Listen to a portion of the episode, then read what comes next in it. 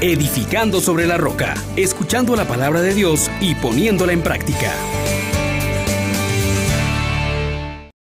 Paz y alegría en Jesús y María. Bienvenidos mis hermanos. Les saluda su hermano Juan Elías, dando gracias a Dios por este tiempo de Pascua, este sexto domingo del tiempo de Pascua. Vamos a glorificar a Dios que hace manifestación de su amor, nos invita a permanecer en su amor. Hoy, más que nunca, necesitamos vivir en este amor que Dios nos propone.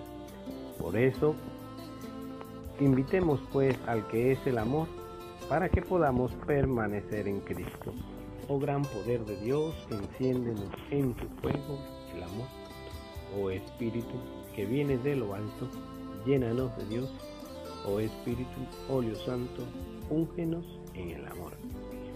Vamos a meditar en la segunda lectura de la liturgia de este domingo sexto del tiempo de Pascua, tomada de la primera carta del apóstol Juan, capítulo 4, versículos del 7 al 10. Queridos hermanos, amémonos unos a otros, ya que el amor es de Dios, y todo el que ama ha nacido de Dios y conoce a Dios. Quien no ama no ha conocido a Dios, porque Dios es amor. En esto se manifestó el amor que Dios nos tiene, en que Dios envió al mundo a su Hijo único, para que vivamos por medio de él. En esto consiste el amor, no en que nosotros hayamos amado a Dios, sino en que Él nos amó y nos envió a su Hijo como víctima de propiciación por nuestros pecados. Palabra de Dios. Te alabamos, Señor. Hermanos, hermanas, hoy definitivamente nos encontramos con un tema muy importante, el tema del amor. Hemos querido en estos últimos tiempos colocarle este nombre a cualquier tipo de afecto o de relación. Sin embargo, Dios es bien claro y nos deja conocer cuál es la naturaleza del amor, cómo vivir en el amor y para el amor. De ello, pues es importante tomar nota, porque depende nuestra vida a plenitud, depende nuestra felicidad. Y quisiera que hoy recordemos unas palabras del Papa San Juan Pablo II de el año 1991, cuando nos habla de tomarnos en serio el amor de Dios. Y, es importante, hermano, que en este ambiente de alegría del tiempo de Pascua, que cuando estamos celebrando la plenitud del amor de Dios por la humanidad, que se ha expresado y comunicado a nosotros en su Hijo, muerto y resucitado, consideremos este gran don. Todo lo que Cristo viene a darnos es expresión de este amor. La vida de Cristo muerto y resucitado luego se también se convierte en el don para nosotros que nos deja el mandamiento de amarnos los unos a los otros como Él nos amó. Pero bueno, en primer lugar contemplemos a este amor de Dios por el hombre que se ha revelado plenamente en Cristo su Hijo. Dios es amor. Así lo ha recordado el apóstol Juan. Pero ¿por qué es amor? Es amor porque es comunión que une al Padre, al Hijo y al Espíritu Santo en la vida trinitaria. Es amor porque es don. El amor de Dios en efecto no permanece cerrado en sí mismo, sino que se difunde y llega al corazón de todos los que ha creado, llamándoles a ser sus hijos. También es necesario entender que el amor de Dios es un amor gratuito que antecede la espera y la necesidad del hombre. Es que no fuimos nosotros los primeros en amar a Dios, sino que Él nos amó primero. Nos amó primero. Él tomó la iniciativa. Esta es la gran verdad que ilumina y explica todo lo que Dios ha hecho y conseguido en la historia de la salvación. El amor de Dios, por otra parte, no está reservado a algunos, unos pocos, sino que quiere abrazar a todos, invitándolos a ser una sola familia. El apóstol Pedro lo ha dicho de modo muy claro en su discurso en la casa de Cornelio, donde se encontraban muchas personas. Dios dice no hace acepción de personas, sino que el que le teme y practica la justicia, perteneciendo al pueblo que pertenezca, es aceptable a él. Hermanos, el amor de Dios por la humanidad no conoce fronteras. No se detiene delante de alguna barrera de raza o cultura. Es universal, es para todos. Pide solo disponibilidad y acogida. Solo exige un terreno humano para fecundar, hecho de conciencia honesta y buena voluntad. Nos recordaba también el Papa Juan Pablo que el amor finalmente es un amor concreto, hecho de palabras y gestos que llegan al hombre en diferentes situaciones, incluidas las del sufrimiento y de opresión, porque es amor que libera y salva, ofreciendo amistad y creando comunión.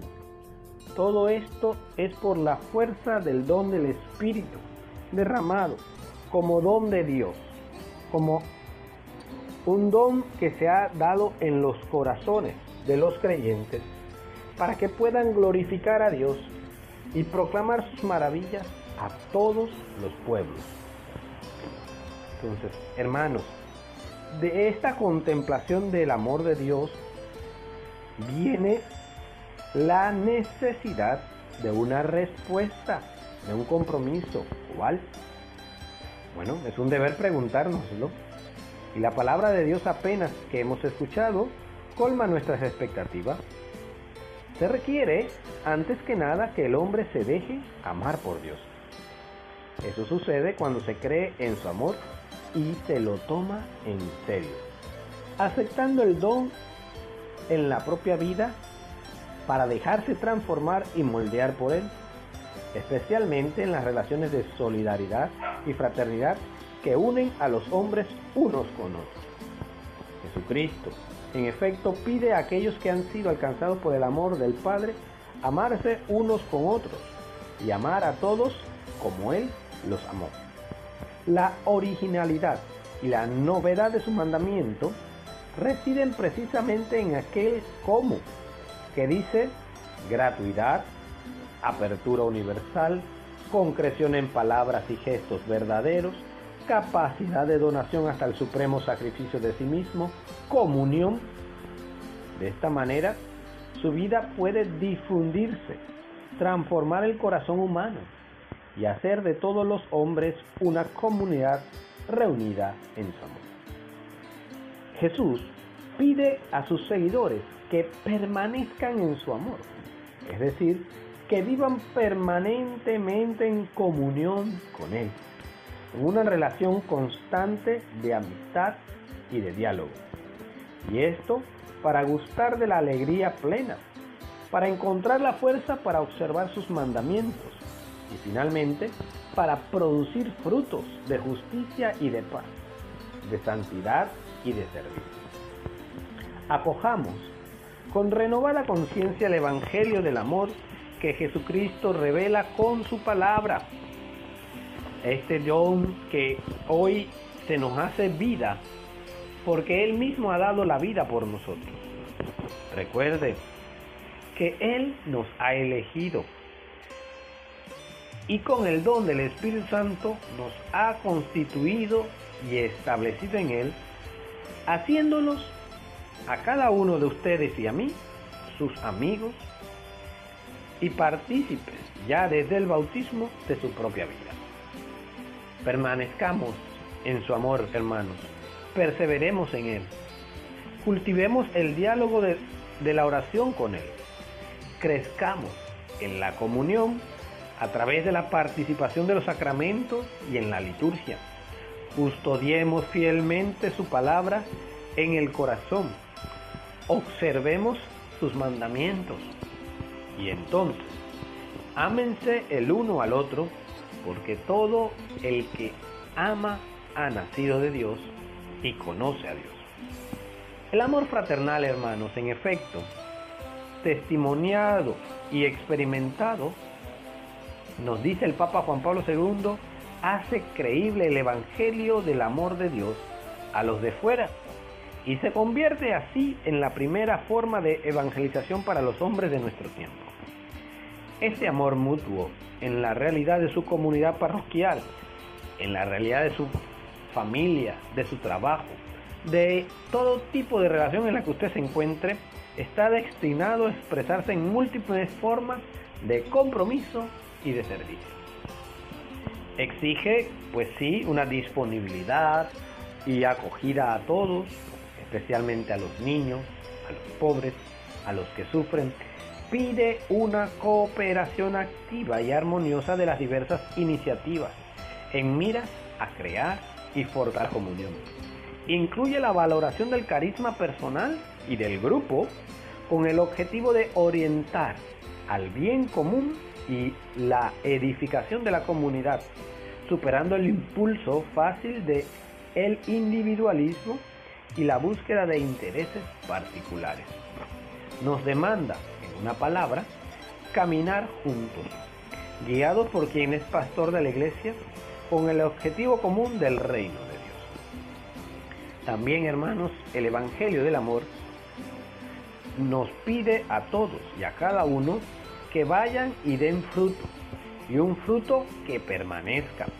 Es el deber de la misión, que nos insta a llevar la reconciliación y la paz allí donde hay división y enemistad, a crear la solidaridad allí donde hay marginación y soledad, a promover la vida allí donde se propagan, donde se propagan los signos de la muerte, a compartir allí donde el egoísmo levanta barreras y prejuicios, en la familia, en el trabajo, en la vida del barrio.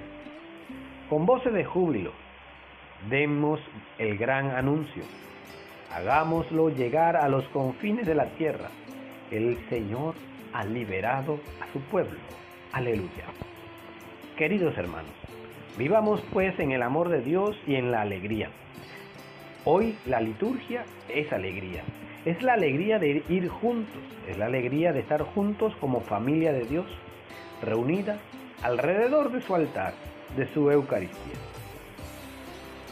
Así mis hermanos, nosotros también estamos llamados a dar frutos de amor. Esta es la llamada que Dios nos hace constantemente.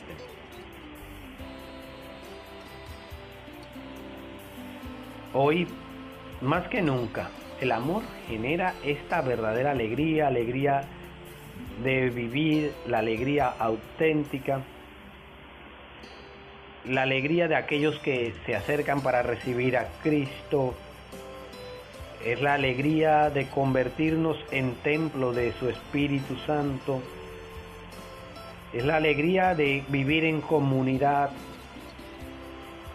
Es la alegría de crecer como pueblo santo de Dios. Así pues, hermanos, hermanas, permanezcamos en este amor y que el Señor nos bendiga, nos ayude en el camino de cristianos en cada una de nuestras relaciones y así podamos también glorificar al Rey de Reyes y Señor de Señores.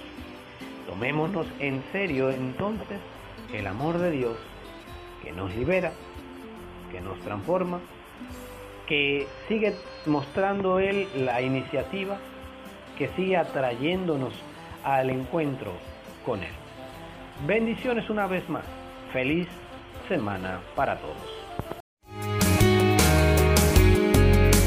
Les exhortamos, hermanos, por la misericordia de Dios, que pongan por obra la palabra y no se contenten solo con oírla